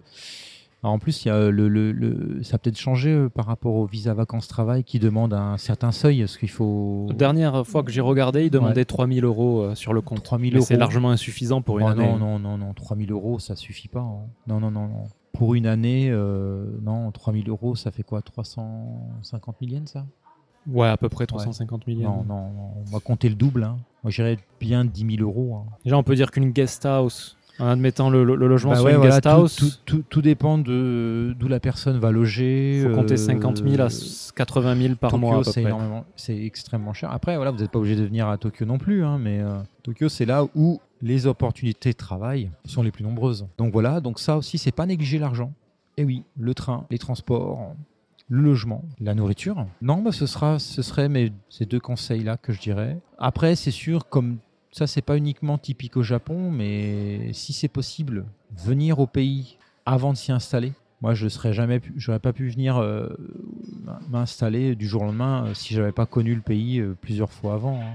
Et encore, ça, ça nous, ça nous montre pas tout, tous les côtés négatifs et positifs du, pays. De toute façon, quand on part en vacances, c'est toujours génial les vacances. Donc pas de oh ouais, le Japon, oh les États-Unis, oh la Thaïlande, oh euh, l'Inde. Voilà, je pense que où qu'on aille, euh, les vacances, ça reste toujours génial. Mais voir un peu quand même avant de s'installer, c'est quand même pas mal. Et puis après, ben, mais ça, ça sera, ça dépend du caractère de la personne. S'accrocher. Beaucoup de gens arrivent au Japon, voilà, ils trouvent un travail pour 20 ans. Certains trouvent euh, à 20, 20 ans, euh, peuvent gagner peut-être le double de ce qu'ils pourraient gagner en France. C'est génial, trop fort le Japon, euh, c'est bon, je vais y faire ma vie. Bah ouais, mais après 3 ans, comment ça, j'ai pas de vacances? Comment ça, je peux pas prendre de, je peux pas rentrer en France? Eh ouais, le boulot. Le boulot, ça bouffe les gens. Donc, bah ça, faut, c'est très très compliqué. Et moi, c'est vrai qu'aujourd'hui, ma position actuelle fait que je ne pourrais pas être salarié dans une société parce que, parce que j'ai besoin de, de, de, de, rentrer chez moi, de, en France, pardon. J'ai besoin de, faire un break, même si c'est un pays que j'adore. Vivre le Japon 100%, c'est des choses qui fatiguent. Et je pense, et ça, même, même le temps, même le temps ne, ne change pas. Euh, on dirait, ah, 20 ans au Japon, c'est bon. On parlait tout à l'heure de tatamisation, c'est un peu en, relation. Il y a des gens qui vont l'accepter plus ou moins euh, facilement. Je dis ça aux gens, mais euh, c'est des choses qu'on pourra pas euh, savoir avant de venir. Moi, je vois beaucoup de gens qui rentrent après 2-3 ans parce qu'ils sont fatigués, tout simplement. Après, c'est sûr, quand on est célibataire, bah voilà, quand on est célibataire, c'est simple. Hein, on, a, on a que soi. Donc, par contre, si vous venez en famille, c'est plus compliqué. Et après, si vous faites une famille au Japon, c'est plus compliqué. Voilà. C'est vrai que les gens, les Français qui travaillent dans des sociétés japonaises au Japon, n'ont pas beaucoup l'occasion de rentrer chez eux. Ça, c'est compliqué. C'est compliqué. Ouais. Une... Tout est question de négociation avec la boîte. Il faut fois, négocier avec la boîte, voilà. Même embauché en local, on reste quand même des étrangers et on a quand même la famille assez loin. Donc, euh, c'est savoir jouer ce qu'on appelle la gaijin card. La, la gaijin card, voilà. La voilà. carte de l'étranger et dire bon, bah écoutez, je sais que c'est pas dans, les, euh, dans la façon dont l'entreprise procède, mais moi je veux rentrer. C'est risqué, mais. Ça marche. Ouais, voilà, bah, tout, tout, tout, tout, dépend de, de voilà, de, de, comment vous voulez euh, faire votre carrière ici. Mais moi, je sais que Fukushima, le Fukushima, euh, beaucoup se sont retrouvés sans boulot parce qu'ils sont rentrés chez eux en France parce qu'ils avaient peur. C'était totalement euh, normal d'avoir peur. Mais les Japonais n'ont pas accepté ça. Donc il y en a qui se sont retrouvés euh, sans boulot. Et quand vous avez une famille, ben, rebondir au Japon, c'est compliqué. Hein. Donc voilà, ça c'est des choses qu'on bah, peut découvrir qu'une fois sur le terrain. Armez-vous d'un bon japonais. Je pense que s'armer de la langue, c'est bien. Armez-vous d'un bon japonais. Ayez des billes sur votre compte. Après, ben voilà. Hein. Faut venir expérimenter. Après, il faut expérimenter. Euh, voilà. L'expérience. Très bien. Bon, Vince, on va bientôt se quitter. Bon, bah, très bien. Alors, euh, où c'est qu'on peut te retrouver? Où c'est qu'on peut me retrouver? Twitter, Instagram, ah ouais, euh, donne-nous tout ça. Voilà, bah, les réseaux sociaux, voilà, on pourra dire ce qu'on veut. Bah, moi, ça m'aide beaucoup. Et je pense que je leur dois quand même beaucoup aux réseaux sociaux parce que ouais, les réseaux sociaux c'est n'importe quoi, euh, c'est du délire, c'est de la connerie, tout ça. Tout dépend de ce que vous en faites. Moi, en tant qu'étranger au Japon, ça me permet quand même de garder un certain contact euh, avec les gens. Facebook en l'occurrence, avec ma famille. Et Twitter, grâce à Twitter, c'est vrai que je suis assez présent sur Twitter. Donc euh, vous cherchez euh, Vince Tokyo, Vince underscore Tokyo. Voilà, sur Twitter, vous devriez me trouver. Ça fait, je crois, plus de, je sais pas, euh, 2008, je sais pas, ça fait longtemps que je suis là-dessus maintenant sur Twitter. Et grâce à Twitter, bah, j'ai rencontré quand même beaucoup de Français installés au Japon et puis aussi beaucoup de Français en France qui viennent régulièrement au Japon et c'est toujours, euh, c'est toujours super de les revoir. Euh, donc voilà, des connaissances, mais aussi euh, des amis aujourd'hui. Bah, c'est génial. C'est génial. Aujourd'hui, on vient au Japon quand même vachement plus facilement qu'il y a 10 ans. J'aurais eu Twitter il y a 10-15 ans, peut-être que ce serait complètement différent. Par contre, euh, ah Vincent, est-ce que tu peux me trouver un boulot? Euh, Ça, euh, bah non, malheureusement. je peux vous aider, je peux vous conseiller, mais je pense que faut quand on va travailler à l'étranger, il faut être un minimum des merdes. Voilà. C'est peut-être un peu, un peu vulgaire comme mot, mais moi je, je le vois comme ça. On peut pas vivre à l'étranger si on n'est pas un minimum débrouillard. À faire la démarche de venir au Japon de France, c'est sortir de, clairement de sa zone de confort. À ce moment-là, quand on sort de sa zone de confort, il faut être proactif. Il faut, Bah, faut se ça, bouger les voilà, fesses. se dire euh, tiens comment mais comment tiens ma retraite comment je vais faire pour la régler? Tiens est-ce que ça marche? Mon assurance vie elle couvre quoi? Euh, ouais, il y a tout un tas de questions qu'on se posait pas en France et qu'on se pose aujourd'hui et alors bien sûr on peut pas tout tout tout contrôler non plus hein. Donc on peut te retrouver sur Twitter. Donc voilà, moi on peut me retrouver sur Twitter, sur Instagram si vous aimez les Lego, les photos, c'est aussi euh, Vince underscore Vince underscore euh, Tokyo. Et puis euh, et puis voilà. Tu veux peut-être communiquer ton blog Voilà, si vous tapotez le journal de Vincent, aussi, eh oui, ça marche encore, 15 septembre 2011. Voilà, vous tapez le journal de Vincent, voilà, première, euh, premier lien qui, qui arrive. Alors attention, voilà, j'en suis pas trop fier aujourd'hui parce que c'est une époque où j'écrivais un peu en vrac. Il n'y a pas d'accent certainement sur certains articles. Il doit manquer des liens sur les images. Bah, tout ça est un peu, un peu vieux aujourd'hui, mais les articles de fond, je pense qu'ils sont encore bons. Voilà, le mariage au Japon, comment je me suis procuré mon visa euh, de résident. Il y a tout un tas de, de choses insolites euh, qui, qui restent encore euh, actuelles. D'accord. De toute façon, je pense que je mettrai la plupart des, des liens sur la page web. Ben, merci beaucoup, Vince. Bah de rien, voilà, c'est un plaisir.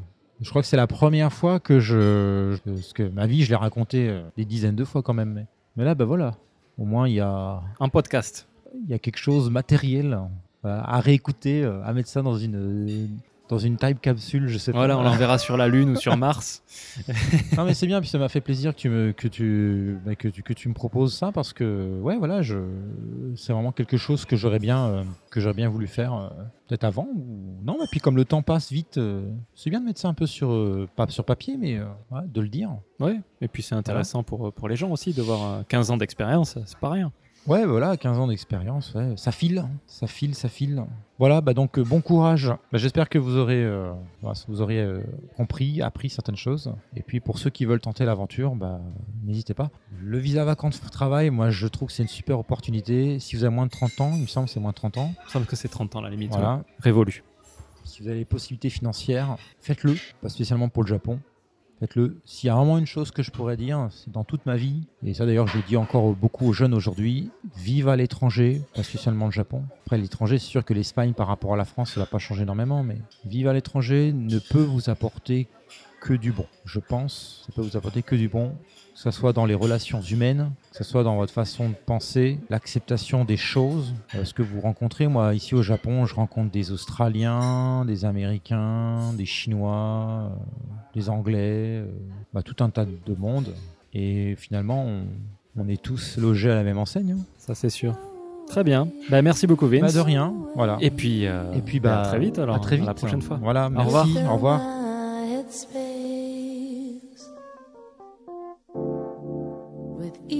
Thoughts unkind. I can do without, do without.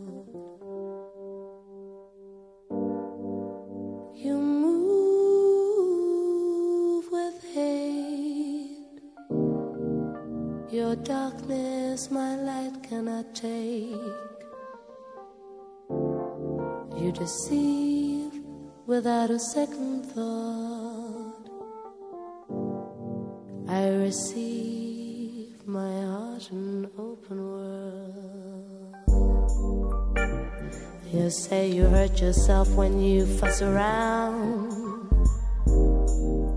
But I feel your soul penetrate when your gaze, your touch with desire on another domain.